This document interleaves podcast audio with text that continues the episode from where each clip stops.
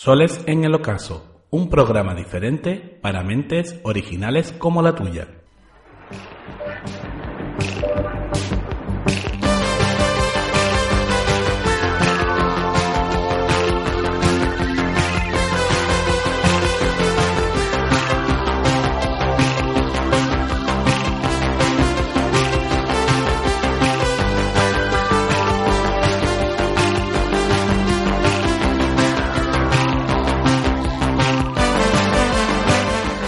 Con esta sintonía ya nos adentramos rápidamente en el mundo de los misterios y otras realidades eh, de la mano del amigo compañero José Juan Rodríguez, a quien saludamos. ¿Qué tal, José Juan? Buenas tardes. Buenas tardes, Miguel.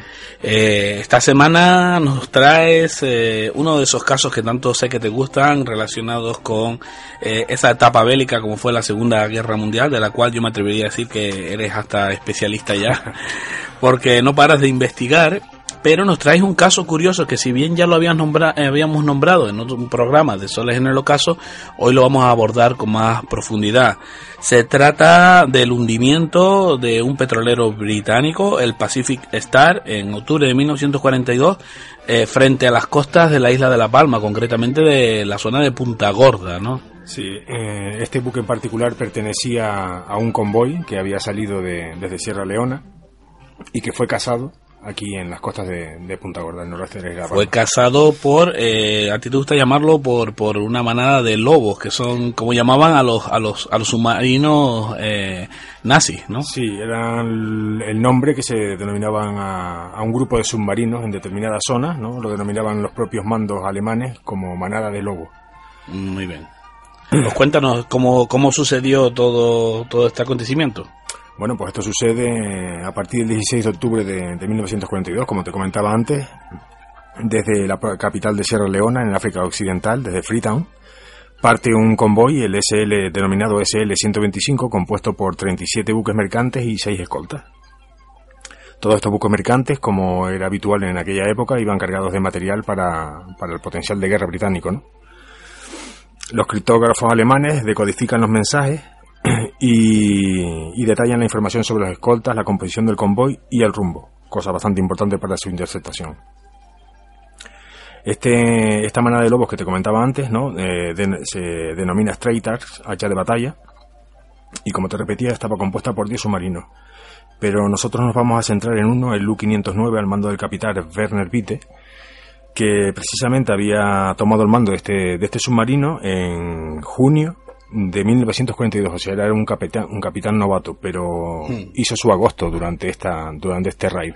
Sí, porque estos submarinos estuvieron eh, ubicados aquí en el Océano Atlántico, en esta zona nuestra, y vamos, que no dejaban pasar ni uno. Bueno, realmente, como ya abordamos en la temporada pasada en, en el tema que, que traímos de, sobre la Villa Winter, parte de, estas manadas de lobos que pululaban por el Atlántico a la casa de los convoyes británicos, ¿no? Se reprovisionaban en los puertos principales de las Islas Canarias, en el de Tenerife y en el de Las Palmas.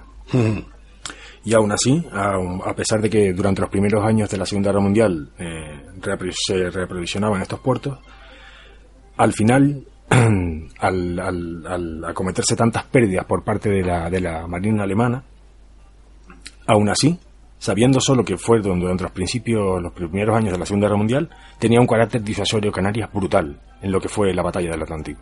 Mm. Porque imaginémonos, por ejemplo, que desde Canarias hubiera puesto, como Hitler le pidió a Franco, haber puesto, él decía Stukas, le pedía Stukas, pero no Stukas, vamos a imaginarnos los FW-200 Cóndor, que eran aviones de largo alcance, denominados por Churchill el azote del Atlántico, que cubrían grandes distancias y hundían barcos, vamos, a decenas. O sea que si se hubiese ubicado en las islas eh, una base militar eh, con este tipo de aeronaves, eh, incluso podría haber sido mucho peor todo lo que aconteció sobre frente a nuestras costas, ¿no? Porque peor no, hubiera sido la debacle absoluta porque no hubieras atacado los convoyes en ruta, hubieras atacado los convoyes en sus puertos de origen. o sea, hubiera sido una masacre brutal y es más, hubieras estrangulado las líneas de habituallamiento británicas Totalmente. De ahí la posición estratégica que siempre hemos dicho que, que o sea, ha dicho que tiene las Islas Canarias. No, no, eso es. Militarmente hablando. Sí, sí, eso ha sido eh, durante toda la historia. En la Primera Guerra Mundial lo tuvo y en la Segunda mucho más. Muchísimo más. Continuamos con la historia del Pacific eh, Star. Eh, sigue contando. Continuamos la, la historia, ¿no? La, la ruta del SL-125, pues nada, el día 27 de octubre empieza la batalla SL-125. Su primera baja es el Anglo Maersk, que es torpedeado al oeste del Hierro, se hunde rápidamente y la tripulación es capaz de lanzar los botes al agua y salvarse, llegando a la, a la, isla del Hierro. ¿no? Pero en la, en la, costa de Punta Gorda se apuesta el U-509 con el capitán Werner Witte y el 28 de octubre, un día después, a las 10 y media de la noche, divisa al Pacific Star de 7.591 toneladas le dispara dos torpedos, hace blanco los dos torpedos, pero el barco eh, tiene una de sus bodegas vacías, por lo que tarda en hundirse casi un día y medio. De todas maneras, el barco es abandonado al día siguiente. Al día siguiente de ser abandonado por, por los tripulantes de, este navío, otro submarino alemán de la misma línea de, de la misma agrupación lo torpedea y lo hunde. Pero esa misma noche este, este mismo eh, Wiener Witte torpedea al Stantor, otro buque que venía justo detrás del Pacific Star. O sea que no solo, como decíamos la temporada pasada, no hundió un barco en las costas de Punta Oro, hundió dos.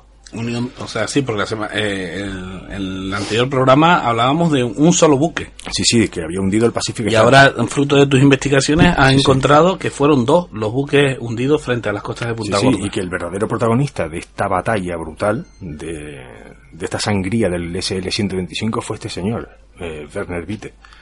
Este, este capitán novato que decía sí, Sí, sí, bueno, es que tomó el mando del submarino, eso, en, en julio de, de, 1942, o sea, había salido de la, de la escuela de, de, oficiales de la Marina Nada, apenas tres meses después estaba ya y Sol Santo, colgándose las medallas que le, correspondientes que le darían posteriormente, supongo yo, eh, al, al haber hecho blanco en estos dos importantes eh, navíos. Sí, sí, sí. Eh, pues nada, la historia yo te la traía porque los supervivientes del Pacific Star eh, llegan al puerto de Puerto Espíndola eh, tres días después. Hmm. Esto es lo, lo, importante de la historia, ¿no? Que la isla de La Palma no solo fue protagonista de la batalla por el hundimiento de dos barcos, sino también por el salvamento de los tripulantes de uno de ellos. O sea, los, los supervivientes eh, se lanzaron al mar, me imagino con botes salvavidas, y eh, la deriva los, los trajo a, a, La Palma, pero hacia la zona de, eh, de, Puerto Píndola, o sea, la zona cercana a donde está pues el faro Punta Cumplida. Exactamente, esto queda todo reflejado en el cuaderno de bitácora del propio buque, que lo salvaron los tripulantes del, del navío, y que recoge, recogió el time en su, en su momento y de mm. ahí fue de donde yo saqué el caso, empecé a investigar sobre toda la batalla y sobre ese el SL-125 y entonces me encontré con todas estas sorpresas. Mm. ¿Tienes ahí el recorte de prensa de la época del periódico El Time? Eh, mm, bueno, este, este, este periódico El Time es, es, una edición más reciente, es la edición en papel del año, de los años 90, por ahí. Exactamente. Sí, sí, sí.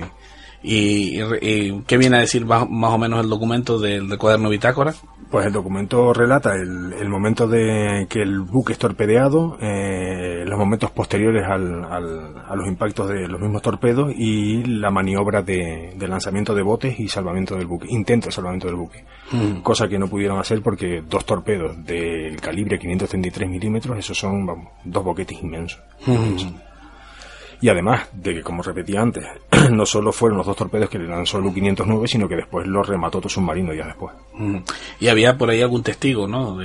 bueno, había dos. Eh, el artículo se hace eco de don José Feliciano Reyes y Antonio Rodríguez, que estaban en Puerto Espíndola cuando llegaron los botes salvavidas y el artículo se hace, bueno, fue a raíz, se emitió a raíz de que el aniversario del hundimiento del propio buque, eh, uno de los de los supervivientes del buque quiso rendir homenaje a sus salvadores en esta época, ¿no? 50 años después.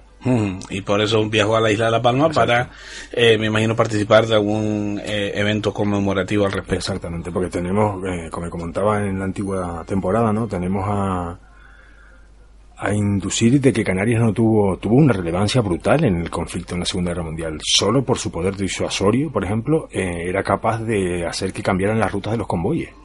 Porque claro, no había nada más tétrico y más terrorífico que tú ir a bordo de un buque mercante sabiendo que el océano por donde vas a transitar estaba plagado de submarinos alemanes.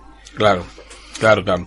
Eh, el hecho de que Franco, eh, vencedor a su vez de la Guerra Civil Española, eh, que estuvo apoyado por el ejército nazi en su momento, eh, pues tuviera el gobierno de, este país y por tanto el control de las Islas Canarias, motivó pues enormemente eso, que, que estos buques pudieran estar en, esta zona apostados, estos submarinos, eh, y que se eh, proveyeran de, de, combustible en los puertos de la Luz y, de, la, y, de, y de Santa Cruz de Tenerife, ¿no? No, no, y no solo eso, sino que, por ejemplo, buques de superficie, como también relatábamos la pasada temporada, como el Snarhot y el Genesenon, después de los raids, de, los terribles raids azotando los convoyes británicos en el centro del Atlántico, también hacían sus rutas de interceptación de, de los barcos que salían de esos convoyos para intentar salvarse de alguna manera pues hicieron un pequeño raid sobre La Palma y Tenerife. Hmm. Después, una vez llegados los Roques de Anaga, ya tomaron la dirección a Brest. Hmm.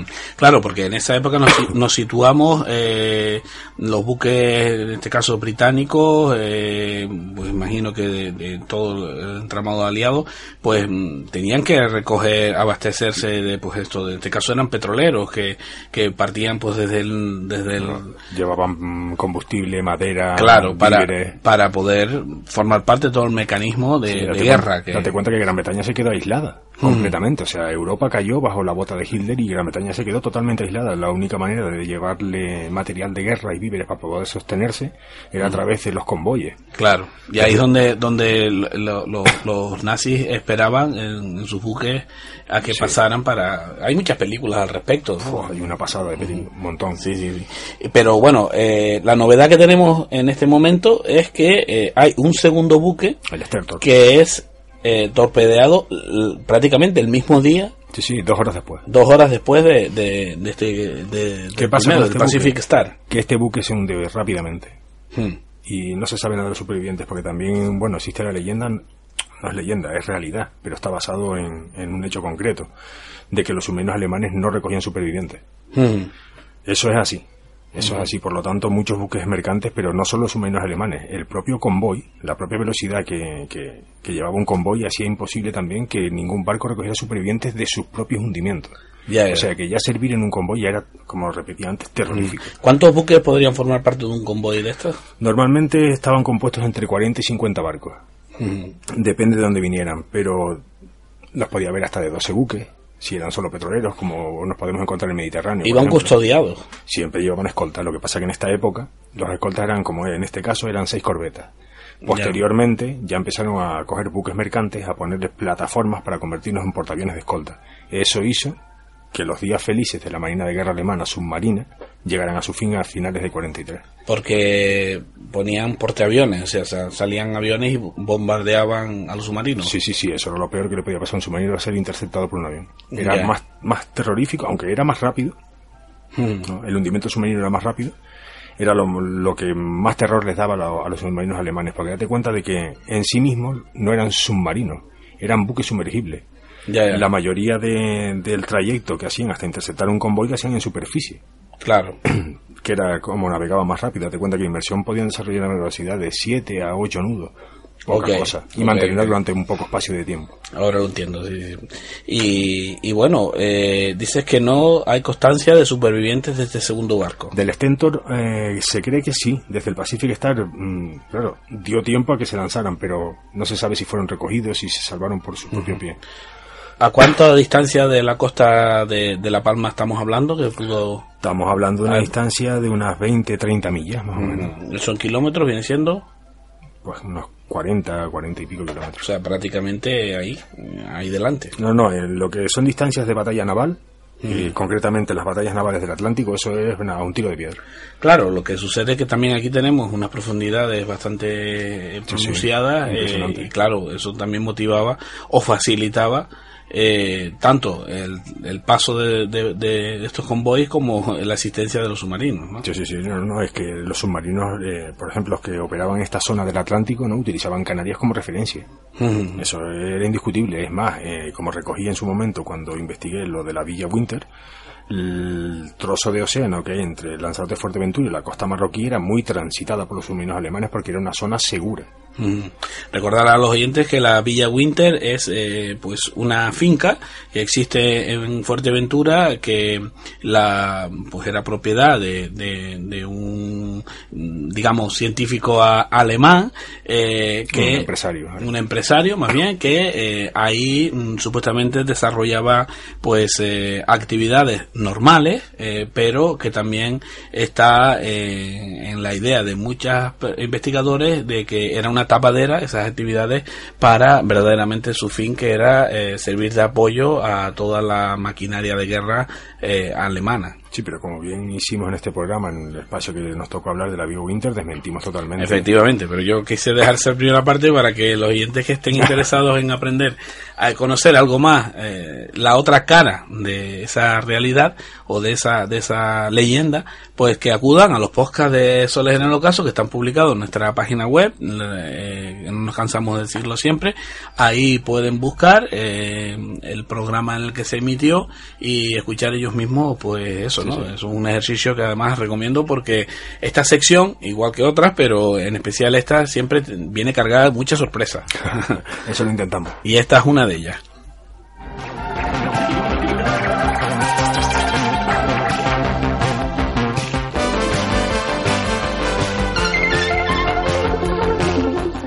Pues como les decía, José Juan siempre nos sorprende eh, con, con, estas historias. Eh, en este caso, el papel importante y fundamental que jugó jugaron las Islas Canarias en la Segunda Guerra Mundial, eh, en esas batallas navales y eh, bueno de las cuales hay testimonio y como en este caso pues nos ha traído aquí eh, hoy pues un hecho un acontecimiento que, que tuvo lugar aquí muy cerquita de nuestras costas. Y no es la única. Y no es la única o sea que nos prometes más. Sí por supuesto por supuesto